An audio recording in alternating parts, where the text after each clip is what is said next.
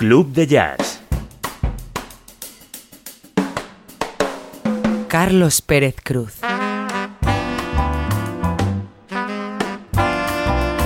Una producción de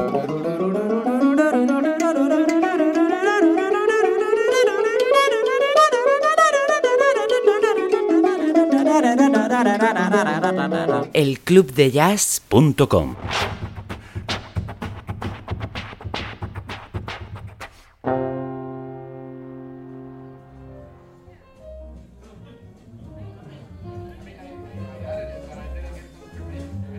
Abrimos julio de Club de Jazz de concierto desde Jamboree 3, la sala recientemente abierta junto al mítico Jamboree de Barcelona, en la Plaza Real, para escuchar un solo de piano del malagueño José Carr. Ha sido uno de los protagonistas del curso en el programa. A finales del año pasado nos presentó ese fascinante satélite que tuve la suerte de escuchar hace unas semanas en la Nova Cava de Tarrasa, la no menos mítica Nova Cava después de presentarlo en el Teatro Cervantes de Málaga, que ha tenido la oportunidad de llevarlo a Bilbao, Valencia y Tarrasa. Espero que sean muchas más las oportunidades porque el proyecto merece y mucho la pena.